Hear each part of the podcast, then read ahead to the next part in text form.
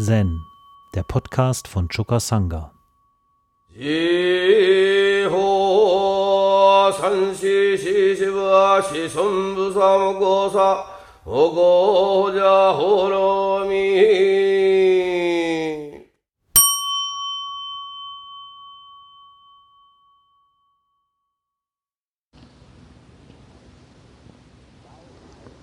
Dabei fragte Basho, was ist Buddha? Basho antwortete, genau dieser Geist ist Buddha.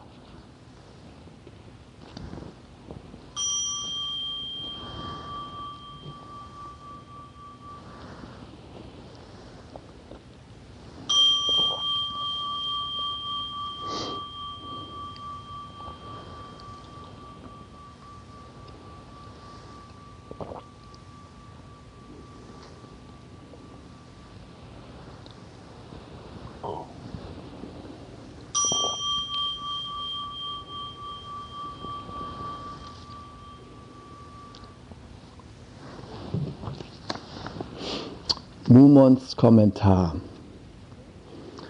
Wenn du unmittelbar die Bedeutung von Baschos Antwort erfasst, dann trägst du Buddhas Kleider, isst Buddhas Essen, sprichst Buddhas Worte, vollbringst Buddhas Taten. Das heißt, du selbst bist Buddha. Immerhin, dabei verleitete nicht wenig die Anzeige auf der Waage für das Gewicht selbst zu halten. Wie könnte er bemerken, dass allein schon die Erwähnung des Wortes Buddha unseren Mund für drei Tage hinreichend ausspült? Wenn einer, der versteht, einen sagen hört. Genau dieser Geist ist Buddha. Dann wird er seine Ohren verschließen und wegrennen. Und das Gedicht des Mumon, blauer Himmel und heller Tag, kein Herumsuchen mehr. Was ist Buddha, fragst du? Mit der Beute in der Tasche erklärst du dich unschuldig.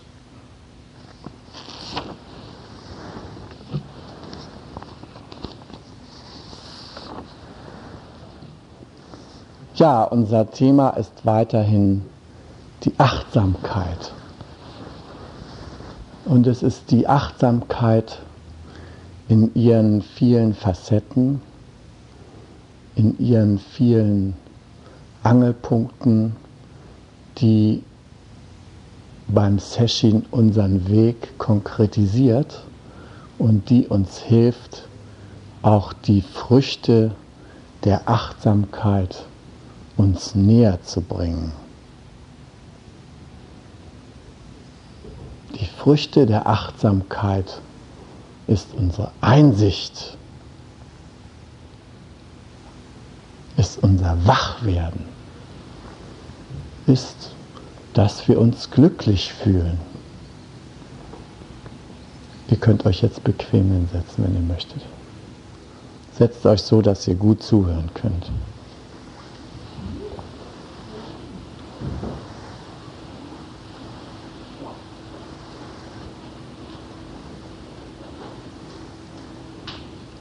Wahrscheinlich habt ihr gemerkt, wie hilfreich es ist, wenn man sich achtsam mit dem verbindet, was gerade geschieht. Mit dem Essen, mit dem Fegen, mit dem Gehen in der Sitzhalle, mit dem Zähneputzen, mit dem Zuhören beim Teeshow. Was auch immer der Lebensstrom uns gerade zuträgt, wenn wir das achtsam würdigen, und an uns heranlassen, dann entsteht so etwas wie eine tiefe Zufriedenheit in uns, ein inneres Lächeln entsteht. Der größte Brocken, der uns dabei im Wege steht, sind natürlich wir selbst. Denn während wir achtsam uns mit unseren Fußsohlen verbinden, hämmert in uns eine Instanz und sagt, Junge, hör auf mit diesem Quatsch, renn nicht hinter der Glocke her. Denk doch mal an deine Knieschmerzen. Deine Birne ist ganz matschig. Und überhaupt, hast du schon gedacht, dass du deiner geschiedenen Frau lieber nichts schenken solltest, sondern ihr eine anständige Rechnung aufmachen solltest? Da geistern allerhand Instanzen in uns herum. Und die wollen Bedeutung einnehmen. Die wollen sich bedeutsam machen. Die wollen die Herrschaft über unseren gegenwartsbezogenen Geist ergreifen. Und viele von euch fragen sich, wie gehe ich mit diesem Widerstand um? Was kann man da tun? Ist das normal? Tritt sowas bei einem Session bei anderen Menschen auch auf? Dazu lässt sich nur sagen, es tritt mit hundertprozentiger Sicherheit bei allen anderen auch auf. Das liegt daran, dass wir alle Buddha sind. Nur zum Teil noch schlafende Buddhas, die ihren Weg aus dem Bett noch nicht gefunden haben und noch in der Traumwelt herumtappen. Aber im Prinzip geht es uns allen so. Und Session ist eine Methode, uns diesen Umstand vor Augen zu führen und uns einmal mit dieser Tatsache zu konfrontieren, dass es uns so schwer fällt, in direkten Kontakt mit dem Fluss des Lebens zu gehen. Wir hängen immer hinterher. Was geschieht mit meiner Arbeit? Werde ich meine Arbeitsstelle verlieren.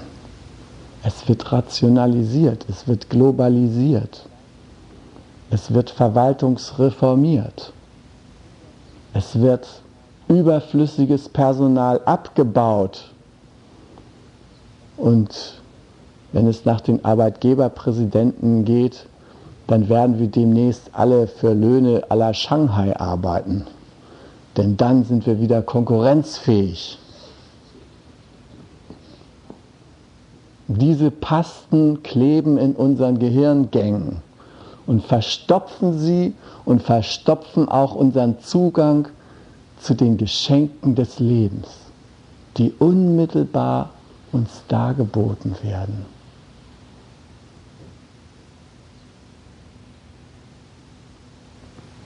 Wenn wir achtsam sind, dann werfen wir einen Blick auf die Herbstblätter. Dann hören wir die Kolkraben rufen oder gestern Abend die Reiher über uns hinwegfliegen und rufen. Dann können wir das So-Sein an uns heranlassen.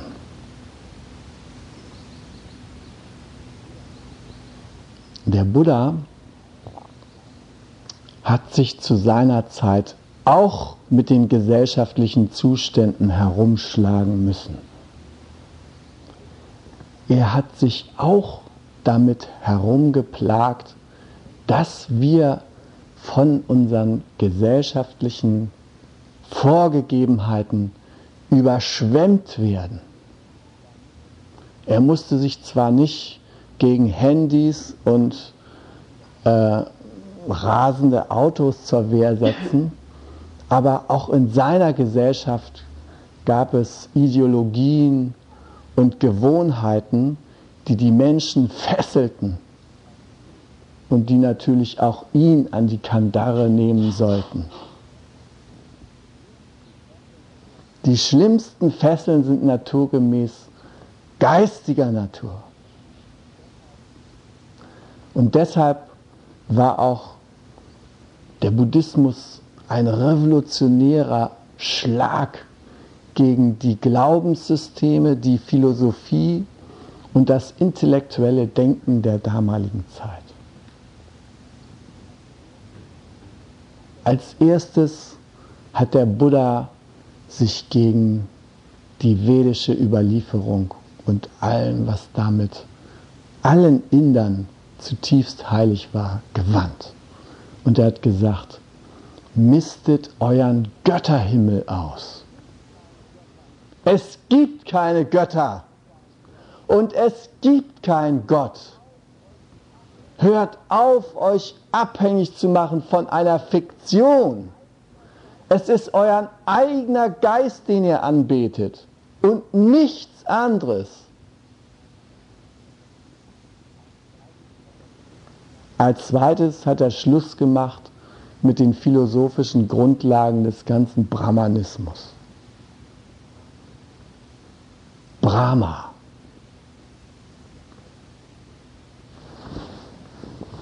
Ein Stoff, der das ganze Universum durchzieht und sein Abbild in jedem von uns findet, im Atman, ja, im Selbst.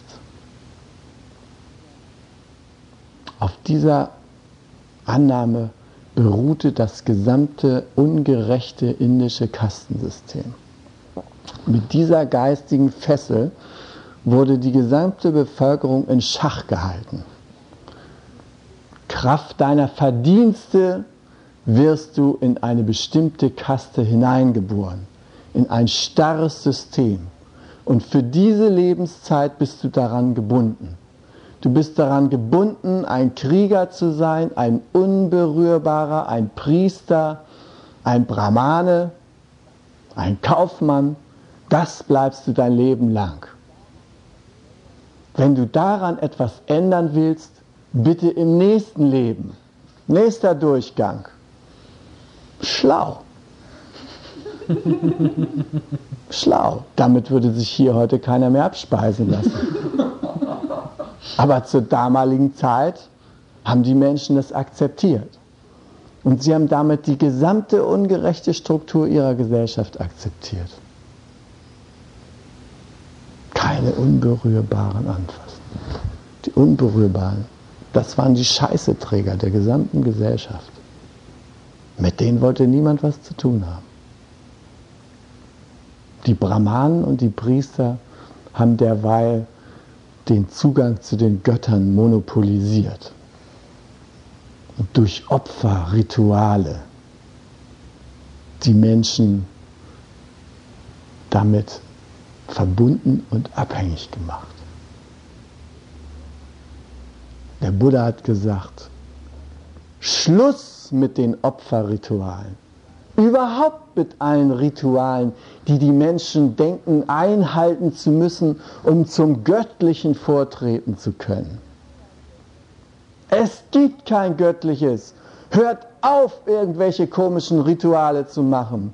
Seid freie Menschen. Blödsinn. Gascho vor jedem Opfertier und was weiß ich. Nein. Wenn ihr etwas ehren wollt, dann euch selbst eure eigenen Potenziale. Das ist gut. Aber nicht irgendetwas, von dem ihr abhängig seid, was euch gegenübersteht. Und er hat gesagt, Atman, wiedergeboren, bei euch piept's wohl. Es gibt kein Atman. Wenn sich die vier Elemente trennen, dann ist es vorbei mit der Seele, da piept niemand mehr rum. Schluss!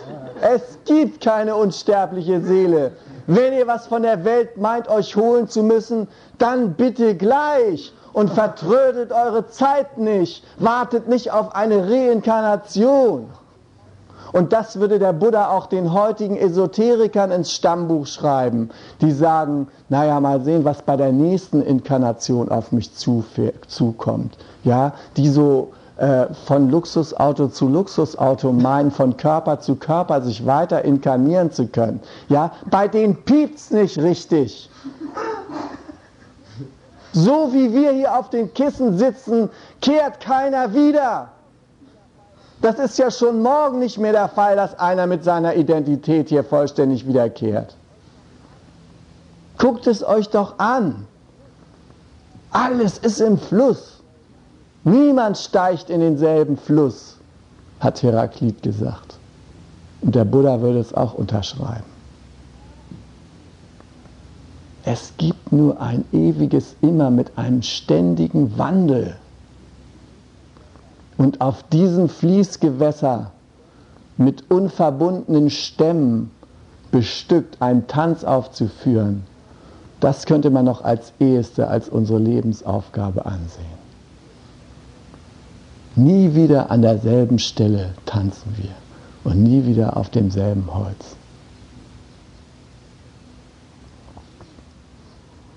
Natürlich hat der Buddha damit nicht dagegen gesprochen, dass es so etwas gibt wie etwas wie eine Entwicklung, eine persönliche Entwicklung. Natürlich können wir unser Potenzial entwickeln. Und wir können es nicht Kraft irgendeiner Gnade, die von irgendeinem Gott abhängig ist, sondern, und wir können es auch nicht durch Opfer bringen und Verdienste, all das funktioniert nicht. Wir können es nur durch Üben. Durch Übung gestalten wir ein neues Feld unserer Existenz. Und diese Übung wird im Geiste vorbereitet. Wer ein Erwachen für sich persönlich nicht für möglich hält, der wird nicht erwachen, weil er vorher schon einen Grenzzaun zieht. Der will ein Träumer bleiben. Und die wichtigste Übung, um dieses Feld zu erweitern, ist Achtsamkeit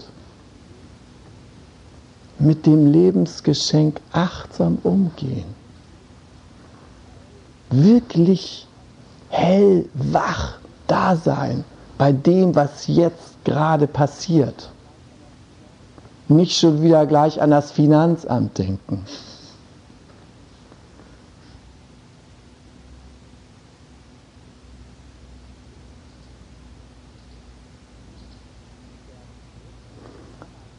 der Begriff des Anatman und Anicca, zwei sehr zentrale Begriffe des Buddhismus. Anicca, Vergänglichkeit, Anatman, nicht selbst, waren Kampfbegriffe des Buddha. Das waren Sprengsätze, die er den Intellektuellen der damaligen Zeit unter ihre Gehirnschalen gedrückt hat, damit da mal was Neues stattfindet ja, damit der Kopf mal wieder offen wird für was Neues.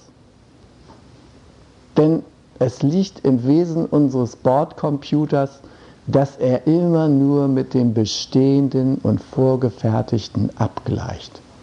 Es ist so schwer, eine wirklich neue Information in unseren Kopf zu bekommen. Es ist so schwierig, weil da liegen lauter Zettelkästen. Und was da nicht reinpasst, kommt in die Schachtel. Exotischer Mist kann rausgeschmissen werden.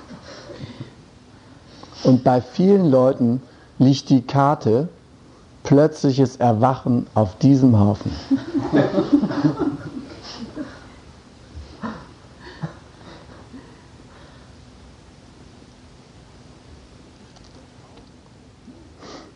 Der Aufbruch zu diesem Erwachen und zu dieser Befreiung stößt auf viele geistige Grenzen in uns.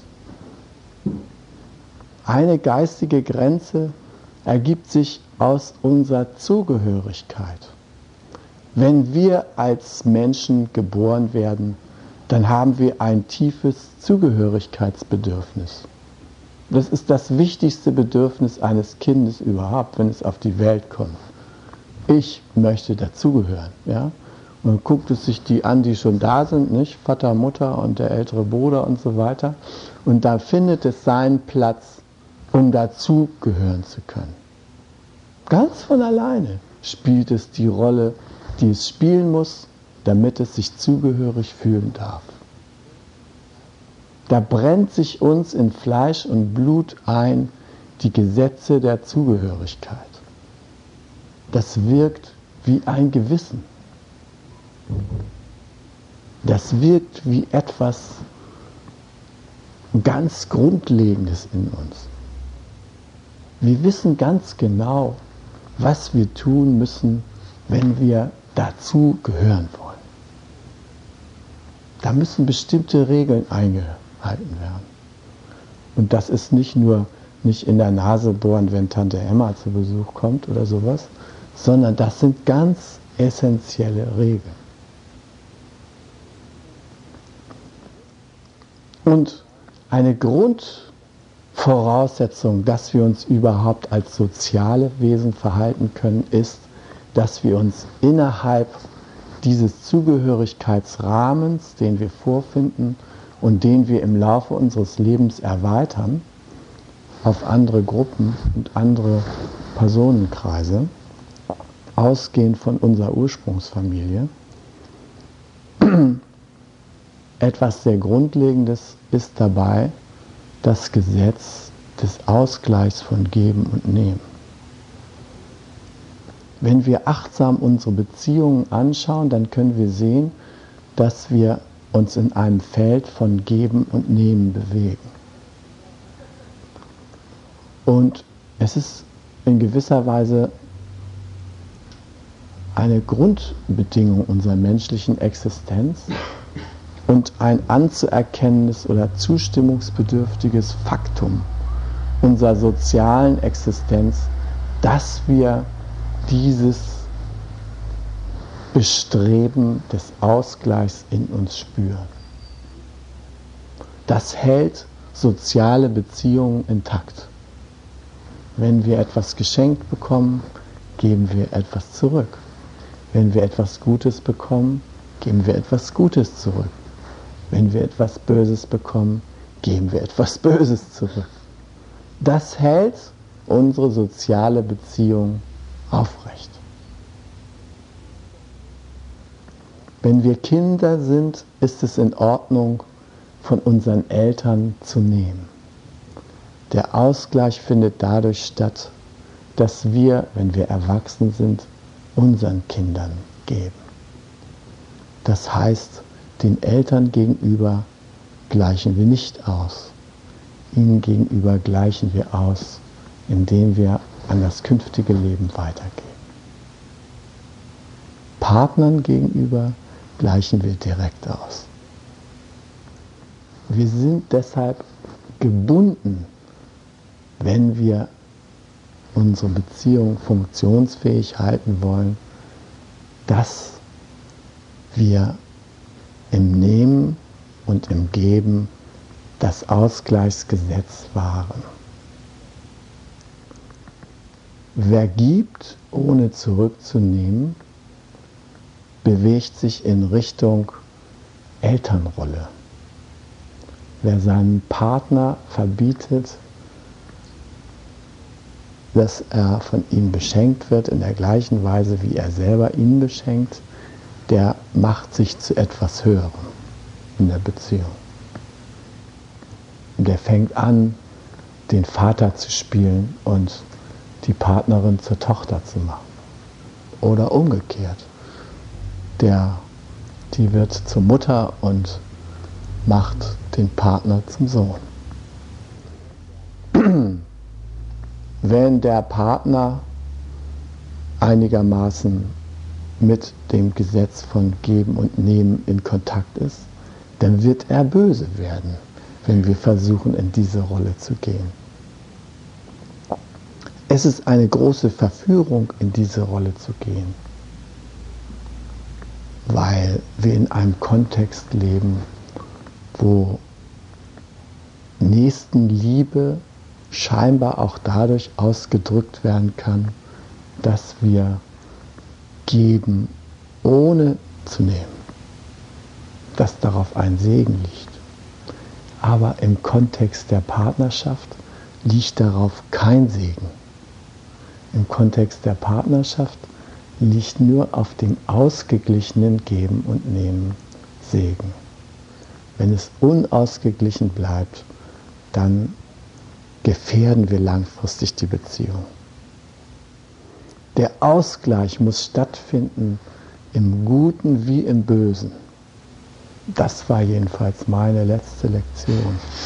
Ich teile ja mit euch gerne meine letzten Lektionen.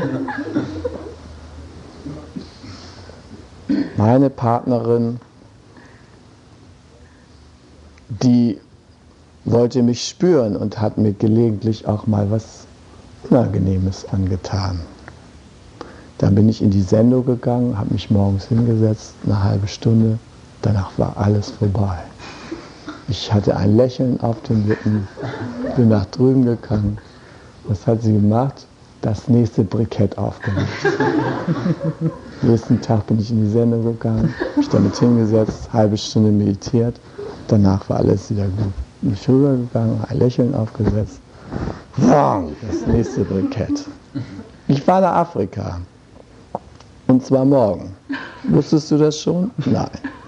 Bitte, hier sind die Kinder. Ja? So, nächste Brikett.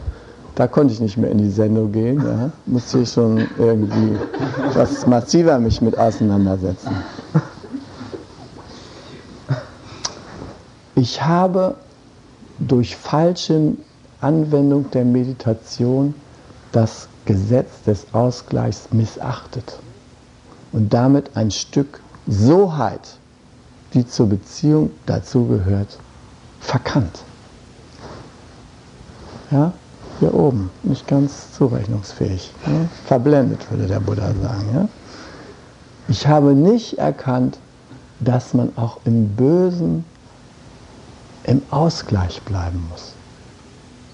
Man muss, wenn einem etwas Böses in der Beziehung angetan wird, auch etwas zurückgeben von dem Bösen.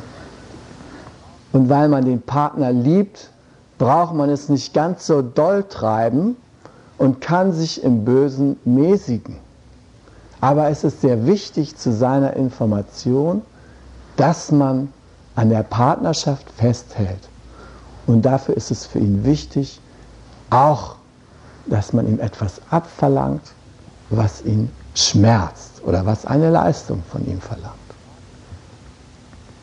Deshalb rate ich euch, die ihr in kritischen und kriselnden Verhältnissen euch befindet, guckt euch an, ob bei euch das Gesetz des Ausgleichs beachtet wird. Seid ihr im Ausgleich, im Guten wie im Bösen. Die Beziehung ist umso intensiver, je mehr wir austauschen. Und je mehr wir einander lieben, umso mehr Spaß macht es uns, auszutauschen. Je mehr wir lieben durch Recht haben wollen ersetzen, umso geringer wird der Austausch. Schließlich lebt man nur noch so formal nebeneinander her. Recht haben ist eine Methode, um im Bösen ordentlich auszuteilen. Und wenn man sich da nicht zurückhält, dann hat das Böse kein Ende. Dann wird es immer schlimmer. Aber es ist verkehrt, dieses Gesetz des Ausgleichs zu übertragen auf andere Verhältnisse. Zum Beispiel mit dem Universum so umzuspringen. Ja?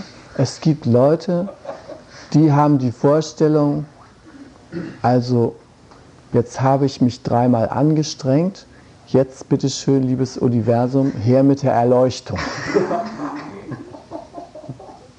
Da werden menschliche Gegebenheiten übertragen auf ein So-Sein, was diesen Gesetzen nicht entspricht. Ja? Die ganze Geschichte vom gerechten Gott geht auch in die Richtung. Ja? Der Gott, der durch mein Wirken und Werke machen versöhnt wird. Nein. Guckt euch die Evolution an. Guckt euch die Natur an.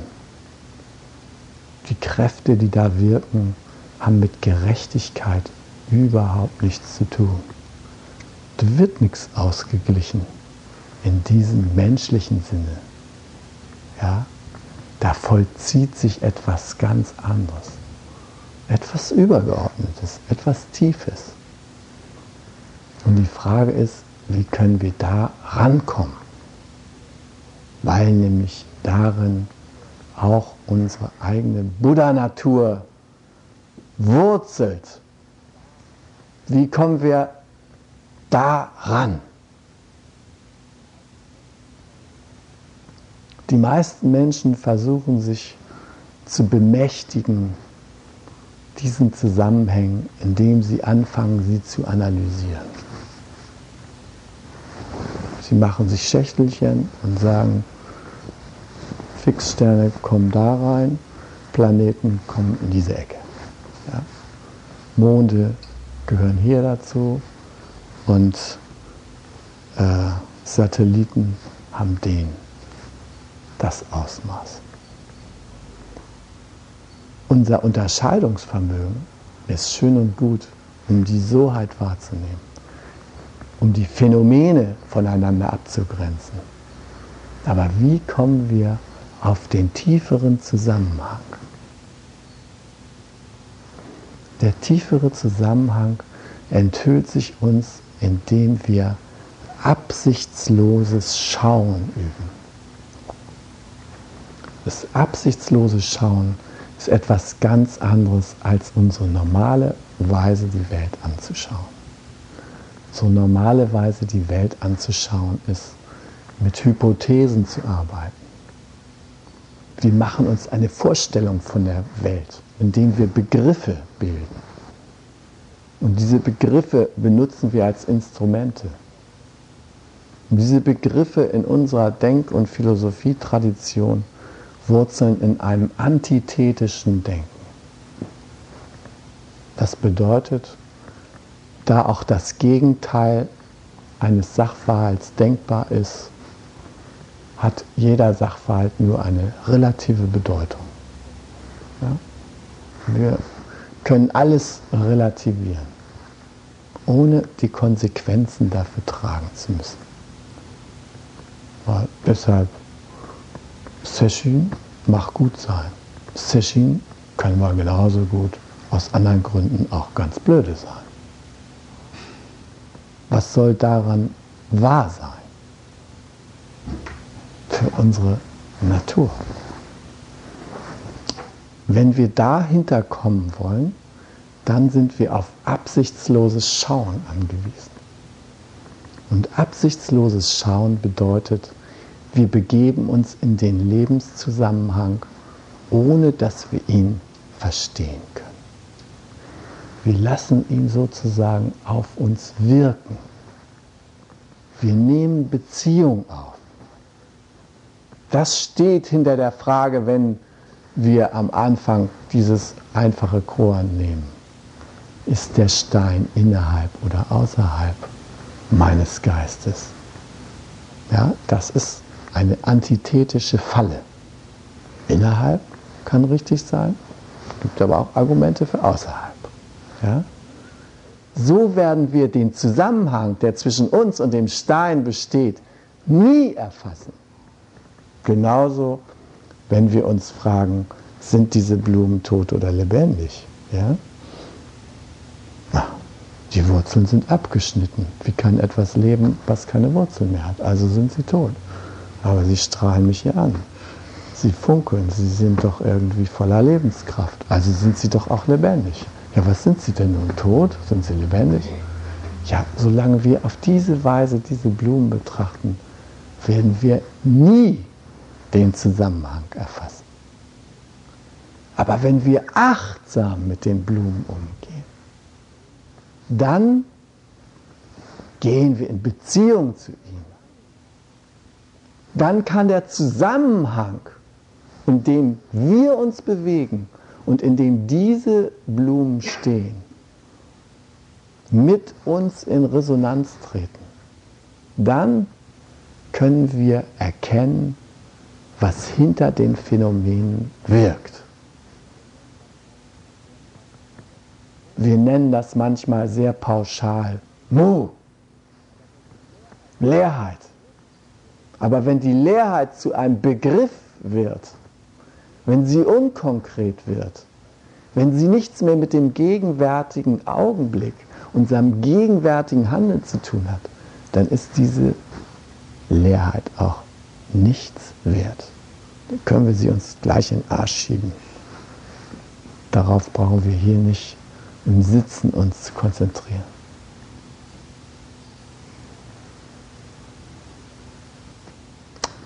Indem wir achtsam die Phänomene beobachten, ohne zu werten, ohne zu urteilen, indem wir auch unsere Mitmenschen annehmen wie Bäume, Blumen. Ja? Der eine ist knorriger, der andere ist glatter. Macht daraus nicht gleich etwas für das Zuordnungssystem, was für enge menschliche Gemeinschaften gilt. Sagt nicht gleich, der Baum gibt mir mehr, der Baum gibt mir weniger. Übertragt nicht gleich menschliche Austauschbeziehungen darauf. Eure ganze Moral und so weiter hängt es nicht der Natur an, sondern lasst die Zusammenhänge als solche auf euch wirken. Dann werdet ihr plötzliche Einsichten haben. Man kann immer nur plötzliche Einsichten haben, wenn man sich dem Leben selbst stellt, wenn man mit ihm in Beziehung tritt, wenn man sich ihm aussetzt. Und deshalb liegt keine große Erkenntnis darin, sich in ein Kloster zu begeben, die Tür zuzumachen und zu warten, dass man erleuchtet wird. Das bringt überhaupt nichts. Und das ist auch nicht der Alltag in einem Zen-Kloster. In einem Zen-Kloster, da sieht das Leben so auf, dass man um 3 Uhr morgens aufsteht und Gelegenheit hat, sich bewusst den Tatsachen des Lebens zu stellen. Und zwar ununterbrochen, dass ein harter Jikijitsu, der darauf achtet, dass sobald einer auch nur ins Träumen kommt, das Tempo beschleunigt wird, damit man den Zusammenhang des Lebens ständig spürt. Und so ist auch das richtige Sitzen hier in der Sendung. Wenn ihr den Zusammenhang zum Leben verliert, wenn ihr anfängt, fangt nur noch zu träumen, euch innerlich mit der Vergangenheit zu befassen, dann habt ihr die Hand vom Puls genommen dann seid ihr nicht mehr mit dem Leben zugange, sondern seid ihr mit dem Toten zugange. Mit dem, was keine Realität hat. Wenn ihr mit euren lebendigen Gefühlen im Zusammenhang seid und in Kontakt, und das ist was anderes. Aber wenn ihr mit spekulativen Gedanken euch herumplagt, dann habt ihr euch aus dem Leben ausgeklinkt. Also lasst uns Achtsamkeit sein. Was ist der Buddha? Genau dieser Geist ist Buddha. Was wir jetzt tun, das ist dieser Geist. Beim Sitzen nur Sitzen ist dieser Geist. Beim Zähneputzen nur Zähneputzen ist dieser Geist. Beim Mitfühlen nur Mitfühlen ist dieser Geist. und werft alle Vorstellungen, euch und andere retten zu müssen, auf den Misthaufen. Sie bringen uns keinen Schritt weiter. Das Leben braucht nicht gerettet zu werden. Das Leben muss nur geachtet und gewürdigt werden. und angenommen werden als das, was es ist.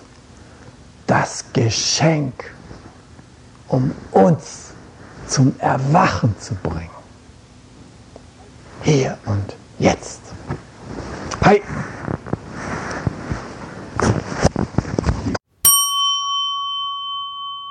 Zen, der Podcast, ist eine Produktion von Chokasanga e.V. in Kooperation mit dem Podcaststudio Paderborn.